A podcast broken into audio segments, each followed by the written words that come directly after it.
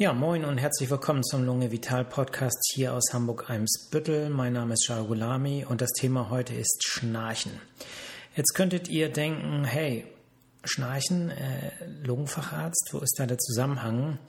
Ähm, ja, wie einige von euch vielleicht wissen, bin ich auch Schlafmediziner und die Schlafmedizin ist ein interdisziplinäres Fach. Es ist eine Zusatzbezeichnung und ich habe etwa zwei Jahre meiner ähm, Ausbildung im Schlaflabor gearbeitet und dort ähm, Erfahrungen mit verschiedenen Schlafstörungen, unter anderem schlafbezogenen Atmungsstörungen gesammelt und äh, beleuchte sozusagen als äh, Lungenfacharzt die Schlafmedizin von Seiten der Atmung her. Die Schlafmedizin ist wie gesagt interdisziplinär. Ähm, die Neurologen und Psychiater kümmern sich da eher um das ganze, ähm, ja, die ganzen neurologischen Schlafstörungen und äh, die Hals-Nasen-Ohrenärzte, die, äh, ja, mit denen teilen wir uns im Prinzip die schlafbezogenen Atmungsstörungen. Und das sind dann aber eher so die Fachleute für die operativen Verfahren. Gut, also Schnarchen. Ähm, es gibt harmloses Schnarchen, das sogenannte primäre Schnarchen, und es gibt Schnarchen im Rahmen von schlafbezogenen Atmungsstörungen, äh, vor allem das obstruktive Schlafapnoe-Syndrom und das obstruktives Schnarchen, was im Prinzip ähnlich verläuft, auch zu Störungen des Schlafes führt, aber ohne richtige Atemaussetzer. Es geht auch so ein bisschen darum, dass ihr unterscheiden könnt, falls ihr euch jetzt ähm, ja, wiederfinden wollt, weil ihr schnarcht oder weil jemand euch schon mal gesagt hat, dass ihr schnarcht. Wie erkennt ihr, welche Form des Schnarchens bei euch vorliegt? Das wollen wir heute äh, versuchen herauszufinden. Ja, wie kommt es jetzt zum Schnarchen? Schnarchen entsteht durch Vibration von Weichteilstrukturen an den Engstellen der oberen Atemwege. Schnarchen tritt nicht im Wachzustand auf, sondern nur, wenn wir schlafen. Das liegt daran, dass beim Schlaf der die Muskelspannung maximal runterreguliert wird. Das heißt, die Muskeln sind maximal entspannt, wenn wir schlafen. Da gibt es verschiedene Schlafstadien. Und äh, je tiefer wir schlafen, desto entspannter, desto schlaffer sind unsere Muskeln. Das führt aber in den oberen Atemwegen, die ohnehin die eine oder andere Engstelle haben, dazu, dass die Atemwege sich verengen. Der Rachen wird einfach enger, der Bereich äh, hinter dem Gaumen wird enger und das führt äh, dazu, dass die Luft schneller da durchströmt, denn die Atemzüge, das Atemzugsvolumen unterscheidet sich nicht großartig von der Ruheatmung und äh, wenn, die, wenn es gleich viel Luft ist, die ein- und ausgeatmet wird, aber die Atemwege enger sind, dann fließt die Luft da schneller durch und das führt zu Turbulenzen. Diese Turbulenzen bringen dann das Gewebe äh, zum Schwingen und das macht den Krach, den wir als Schnarchen kennen. Zusätzlich ist natürlich durch die Abnahme des Muskeltonus das Gewebe auch bereit, weiter bereit zu äh, vibrieren, äh, weil es einfach weniger angespannt ist. Der Krach, der dabei produziert wird, liegt im Schnitt bei 45 Dezibel, äh, kann auch bis 70 Dezibel äh, betragen und äh, der Rekord liegt bei 93 Dezibel. Das ist ziemlich laut. Ähm, wie häufig Schnarchen ist, ist nicht so klar herauszufinden. Da gibt es verschiedenste Studien und die Zahlen, wie häufig das in der Bevölkerung vorkommt, schwanken je nach Studienlage zwischen 2 und 86 Prozent. Das liegt daran, dass die Definition des Schnarchens gar nicht so einfach ist.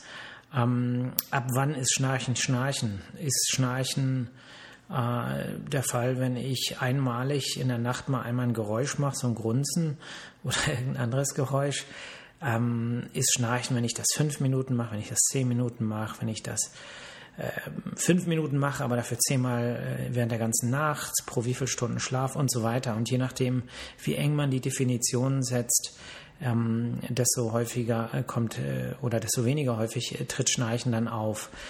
Der Häufigkeitsgipfel des Schnarchens liegt übrigens im Bereich zwischen dem 45. und dem 55. Lebensjahr und er nimmt dann mit der äh, ja mit dem noch älter werden ab.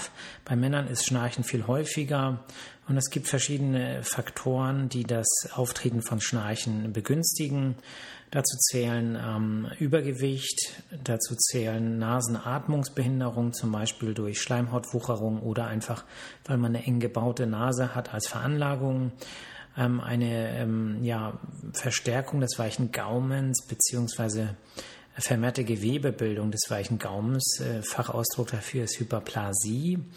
Äh, Alkohol, das kennen wahrscheinlich viele, dass man, äh, wenn man mal gefeiert hat und vielleicht ein Glas mehr getrunken hat, dass man dann häufiger schnarcht, ähm, als wenn man das nicht gemacht hat. Äh, Rauchen ist ein Risikofaktor fürs Schnarchen. Das Schnarchgeräusch kann überall in den Engstellen der oberen Atemwege entstehen. Die häufigsten Stellen sind aber der weiche Gaumen und der Rachenbereich. Und theoretisch kann das überall im Rachenbereich entstehen. Und äh, interessanterweise ist es so, dass ähm, je nachdem, welche Schnarchform auftritt, ob es das harmlose Schnarchen ist oder eine richtige schlafbezogene Atmungsstörung, äh, sich häufig unterscheidet. Das harmlose primäre Schnarchen entsteht häufig im Bereich des weichen Gaumens, äh, ist ein bisschen ähm, niederfrequenter äh, und äh, das äh, krankhafte ähm, Schnarchen, das entsteht häufig ein paar Etagen tiefer im Bereich des Zungengrundes des ähm, Rachenbereiches. So, jetzt wird es Zeit, ähm, dass wir die Unterschiede zwischen diesen Schnarchformen ähm, aufschlüsseln. Und ähm, das Wesen, der wesentliche Unterschied ist der, dass das primäre Schnarchen ein Schönheitsfehler ist. Ja, es bedeutet, es ist eigentlich kein krankhaftes, krankmachendes äh, Symptom, sondern es ist einfach Krach äh, der in erster Linie den Partner stört im Bett und für die Patienten selber in der Regel überhaupt ja keine Probleme macht, weder prognostisch, weder als Risikofaktor für andere Erkrankungen noch sonst irgendwie. Es macht einfach nur Krach und ähm, ja, es kann natürlich sein, dass das dem Partner, der Partnerin oder dem Partner auf den Keks geht. Ja, aber das nennt man Schönheitsfehler. Ne? Es ist ja auch so, dass vielleicht, mm, ähm, keine Ahnung, vielleicht passt dem auch die Nase nicht oder der Bauch ist zu dick oder keine ja, die Frisur gefällt nicht. Äh, und genauso ist das mit dem Schnarchen. Das ist ein Charakterzug, solange es für den Patienten selber nicht gesundheitsschädlich ist. Das äh, primäre Schnarchen kann aber auch Symptome machen, die harmloser Natur sind, äh, Rachentrockenheit, ähm, ja, im Prinzip ist es das. Sobald der, ähm, ja, sobald das Schnarchen die, den Schlaf selber stört, sobald also die Schlafqualität abnimmt, ist es kein harmloses Schnarchen mehr, kein primäres Schnarchen mehr, sondern es ist ein gesundheitsschädliches Schnarchen, äh, zum Beispiel das obstruktive Schnarchen. Ähm, ich versuche ja Fremdworte zu vermeiden. Ähm, Obstruktiv ist ein Wort, was sich lohnt zu lernen. Das, ähm, das ist eure Hausaufgabe jetzt mal, weil ähm, das Wort wird, wird bei verschiedenen Lungenerkrankungen wie Asthma, COPD auftauchen. Äh, in diesem Zusammenhang jetzt mit dem Schlafapnoe-Syndrom oder dem obstruktiven Schnarchen bedeutet obstruktiv ähm, ja verengend. Ja, das heißt, es ist ein verengendes Schnarchen, ein Schnarchen, was durch die Vibrationen dazu führt, dass man selber davon wach wird. Und äh, das ist eine ganz gute Überleitung zum obstruktiven Schlafapnoe-Syndrom. Das ist eine richtige Krankheit, die ähm, selber Symptome macht, welche erzähle ich euch gleich. Aber auch als Risikofaktor für verschiedenste Erkrankungen, insbesondere Herz-Kreislauf-Erkrankungen, ähm, bekannt ist. Für äh, Herzrhythmusstörungen ist es bekannt. Es steigert das Risiko, Bluthochdruck zu bekommen, herzkrank zu werden, einen Schlaganfall zu bekommen und viele andere Erkrankungen auch. Das obstruktive Schlafapnoe-Syndrom. Der Mechanismus ist im Prinzip der gleiche wie der, der auch beim Schnarchen äh, die Probleme macht, nämlich dass im Schlaf die Muskulatur des Rachens sich maximal entspannt. Dadurch werden die Atemwege eng und äh, dadurch fangen die dann an, durch Turbulenzen zu schwingen. Und hier ist es aber so, dass die engen, ja, die Verengung der Atemwege so stark ist, dass es die Atembewegungen des Brustkorbs und des Zwerchfells limitiert. Ja, das bedeutet, die Atemwege werden so eng, dass wir nicht mehr, dass wir es nicht mehr schaffen, das normale Atemzugsvolumen ein- und auszuatmen. Das heißt, die Atembewegung des Brustkorbs und der, des Bauches nehmen ab. Und ähm, manchmal ist es sogar so, dass die Atemwege ganz zugehen und wir praktisch keine Luft mehr bekommen. Das merken wir in dem Moment nicht, weil wir schlafen. Aber der Körper spürt das natürlich. Wie spürt er das? Die Atemwege gehen zu. Der Körper verbraucht ja trotzdem Sauerstoff. Und wenn der Körper Sauerstoff verbraucht, aber keiner nachkommt, weil die Lunge keine Luft mehr abbekommt, dann fällt der Sauerstoff im Blut ab. Der fällt ab, fällt ab, fällt ab, fällt ab, bis zu einem gewissen Punkt. Ab dann sagt der Körper, Moment mal, Alarmstufe rot, bitte aufwachen, bitte aufwachen. Und man wird wach. Man wird nicht immer ganz wach, also kommt nicht immer ganz zu Bewusstsein, aber man gelangt zum Beispiel von einem tiefen Schlafstadium in ein leichteres Schlafstadium. Dadurch nimmt der Muskeltonus wieder zu, die Muskulatur kriegt mehr Spannung, der Rachen geht wieder auf und es können wieder normale Atemzüge gemacht werden. Mit ein bisschen Verzögerung steigt dann der Sauerstoffgehalt im Blut wieder an und dann geht das Ganze wieder von vorne los.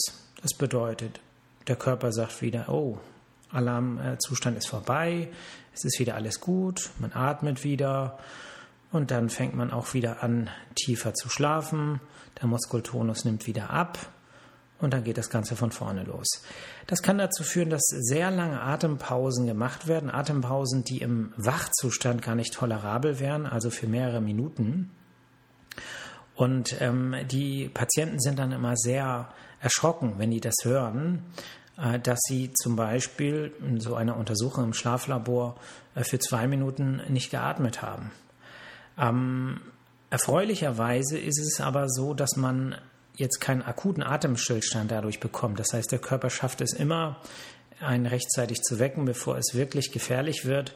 Aber diese Häufung der Atempausen, der Minderatmungsereignisse mit den Wegreaktionen führt dazu, dass zum einen die Schlafarchitektur komplett gestört wird, der Schlaf dadurch auch seine eigentlichen Funktionen her nicht erfüllen kann und eben, dass es ein Risikofaktor für verschiedene Erkrankungen ist. Man, ne, man muss sich das vorstellen, man kriegt mehrmals in der Nacht äh, keine Luft und das ist natürlich ein Riesenstress für den Körper. Ähm, es werden ähm, Botenstoffe ausgeschüttet, die Alarm verursachen, die Herzfrequenz geht hoch, der Blutdruck geht hoch. Ähm, das ist ein riesiger Stress für den Körper und das jede Nacht mehrmals. Das führt eben dazu, dass man dann auch schneller Herz-Kreislauf-Erkrankungen bekommt. Ja, durch das Stören der Schlafarchitektur werden die Schlafzyklen nicht mehr äh, in dem normalen Maße durchgeführt. Ein Schlafzyklus bedeutet etwa 90 Minuten die Abfolge verschiedener Schlafstadien. Und wenn man da immer zwischendurch rausgerissen wird aus den Schlafstadien, dann ist die, Arch die Schlafarchitektur gestört und der Schlaf ist nicht mehr erholsam. Ähm, das äh, ist ja so, dass der Schlaf nicht nur die Erholungsfunktion hat und die Regenerationsfunktion, sondern auch eine große Rolle spielt, was das Gedächtnis angeht. Und so kann es sein, dass wenn wir ein, eine Schlafapnoe haben, dass wir nicht nur unter Tagesmüdigkeit mit Einschlafneigung, äh, Gereiztheit, äh, Unkonzentriertheit leiden, sondern eben auch an Gedächtnisstörungen. Also sollte man immer daran denken, äh, wenn es um Vergesslichkeit geht, wenn es um Müdigkeit geht, wie ist denn eigentlich der Schlaf? Und da ist Schnarchen eben ein gutes ähm, ja, Schlüsselsymptom, kann man sagen. Und deswegen ist es so, äh, zur Eingangsfrage, habe ich jetzt das harmlose oder nicht harmlose Schnarchen? Im Prinzip ist die Frage, ist nur die Partnerin oder der Partner unzufrieden oder hat man selber auch Probleme? Das ist im Prinzip äh, der wichtigste Punkt, wenn man jetzt als Schnarcher sagt, Moment mal, meine Frau oder mein Mann ist äh, ständig am Meckern und kann nicht schlafen, aber ich schlafe wie ein Baby ich fühle mich morgens ausgeschlafen, äh, habe keine Symptome, kann mich gut konzentrieren, bin den ganzen Tag über wach und fit. Dann ist die Wahrscheinlichkeit, dass man selber eine äh, schlafbezogene Atmungsstörung hat, sehr, sehr unwahrscheinlich. Äh, wenn man unsicher ist, ähm, kann man natürlich seine Partnerin oder seinen Partner fragen, äh, Schatz, wie sieht das eigentlich aus? Hab ich, äh, höre ich manchmal nachts auf zu atmen? Ähm, weil äh, je lauter man schnarcht, desto weniger gut kann äh, der Partner oder die Partnerin ja schlafen und hat dann vielleicht auch die Gelegenheit, das äh, zu beobachten. Ja, wie sieht die Therapie aus? Da muss man auch wieder unterscheiden zwischen dem harmlosen primären Schnarchen und dem äh, Schnarchen bei Atmungsstörungen. Ähm, was Sinn machen kann, ist äh, ein Versuch der äh, Rückenlagevermeidung, weil es eben viele Menschen gibt, die schnarchen nur, wenn sie auf dem Rücken liegen oder haben auch nur Atemstörungen, wenn sie auf dem Rücken liegen.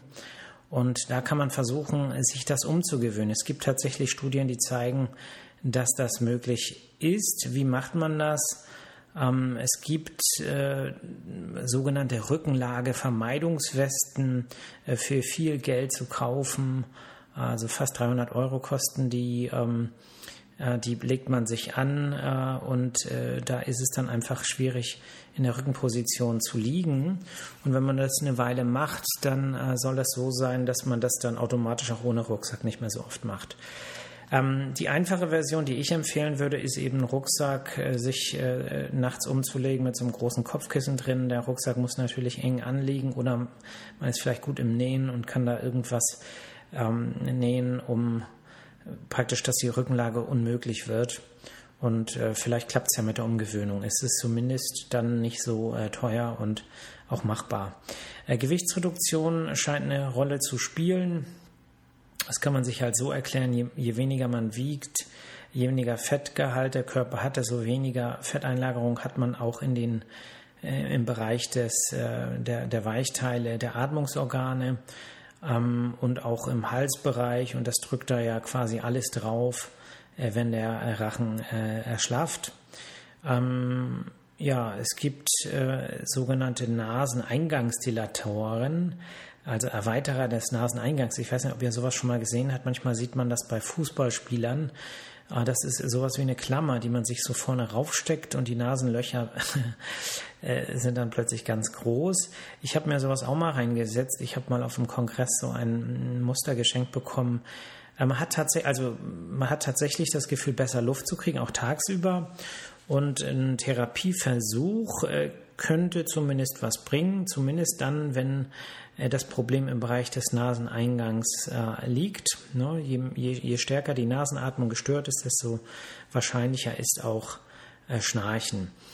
Ähm, wenn jemand zum Beispiel aufgrund von allergischen Beschwerden der Nase Schleimhautschwellung hat, dann ist als Therapie anzuraten eine kortisonhaltige Nasenspray-Therapie einfach um die äh, Schleimhaut zum Abschwellen zu bringen.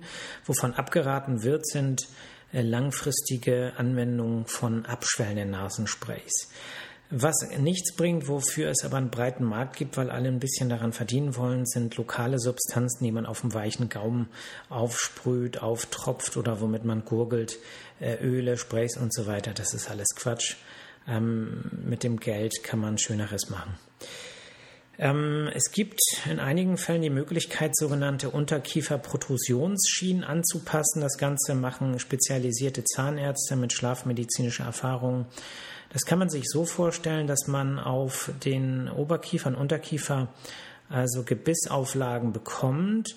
Die werden mehr oder weniger miteinander äh, verschraubt. Äh, dann dreht man daran und der Unterkiefer wird so ein bisschen nach vorne gezogen. Äh, der Gedanke dabei ist, dass die Zunge die ja ähm, über ähm, ja, Muskulatur und Bindegewebe an Unterkiefer letztlich ähm, ja, festgemacht ist, dass die dann so ein bisschen Halt hat und äh, sobald die Zunge und der Rachen erschlafft, äh, das Ganze nicht so schnell nach hinten rutscht. Das kann in einigen Fällen was bringen ähm, und äh, ja, das muss dann vom äh, Zahnarzt, äh, vom spezialisierten Zahnarzt äh, besprochen werden. Im Zweifel probiert man es. Es ist halt die Frage, wie hoch ist der Leidensdruck. Das muss man dann individuell entscheiden. Ähm, für die chirurgischen Verfahren äh, sind die Hals-Nasen-Ohrenärzte die Experten. Da bin ich also sicher nicht der beste Ratgeber. Allgemein kann man aber sagen, was ähm, die chirurgischen Verfahren angeht, im Bereich äh, des Gaumens sind minimalinvasive Verfahren zu bevorzugen, aber selbst dafür gibt es relativ wenige äh, Langzeitstudien, sodass man nicht weiß, wie ist das dann nach zehn Jahren oder länger. Ähm, wenn es eine Nasenatmungsbehinderung gibt, zum Beispiel durch Schleimhautwucherung bei chronischen Nasennebenhöhlenentzündungen, dann sollte man äh, auch äh, die Möglichkeit einer Operation in der Nase ähm, erwägen. Auch da Hahn-Ohrarzt fragen bitte. Und dann ist eine Verbesserung möglich. Wenn es keine Nasenbehinderung gibt, äh, sollte man nicht operieren. Was die ganzen Gaumen-OP-Verfahren angeht, auch da ähm, fragt euren Hals-Nasen-Ohrenarzt. Da bin ich, glaube ich, kein guter Ratgeber. Als Internist bin ich immer so ein bisschen skeptisch, was Operationen angeht.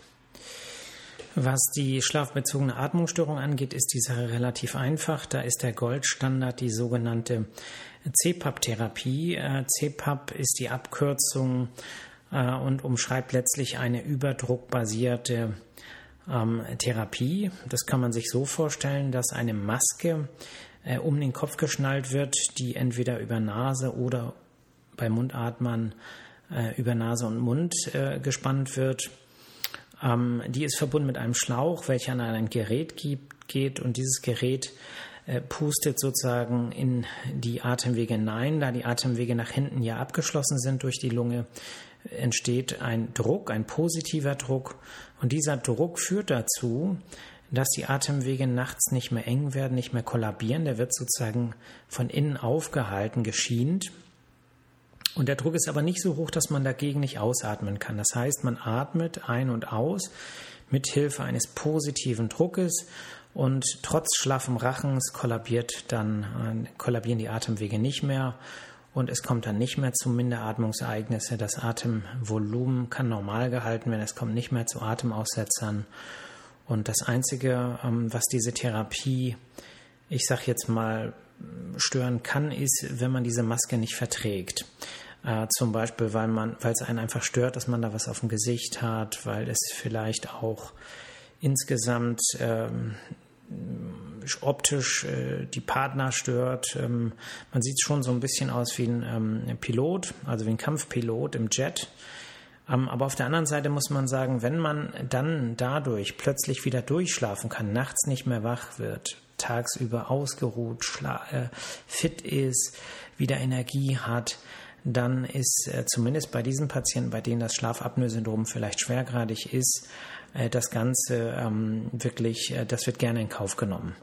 Und insofern muss man im Falle des Falles, wenn der Verdacht besteht auf dem Schlafapnoe-Syndrom, sollte man im Zweifel diese Therapie erstmal probieren. Und da, wo sie wirklich gebraucht wird, wird sie in der Regel auch gut toleriert. Gut, ja, vielen Dank fürs Zuhören. Ähm, hat jetzt doch ein bisschen länger gedauert, die Episode. Ähm, äh, trotzdem gibt es noch vieles, was man erzählen könnte. Ich muss mich natürlich immer so ein bisschen begrenzen. Die nächste Sendung, nächste Woche wird wieder eine Frage- und Antwort-Stunde, also wird keine Stunde, aber Frage- und Antwort-Session. Und schickt mir viele Fragen, damit äh, das Ganze ein bisschen interessant wird und wir aus allen Bereichen, äh, die euch interessieren, ein bisschen was äh, besprechen können. Ich freue mich, dass ihr heute eingeschaltet habt. Wochenende steht vor der Tür. Ähm, genießt es, seid gut zu euch selbst, seid gut zu anderen, bewegt euch, tut was für die Gesundheit und lebt das Leben so gelassen, wie es irgendwie möglich ist. Denkt positiv und dann bis nächste Woche. Vielen Dank. Ciao.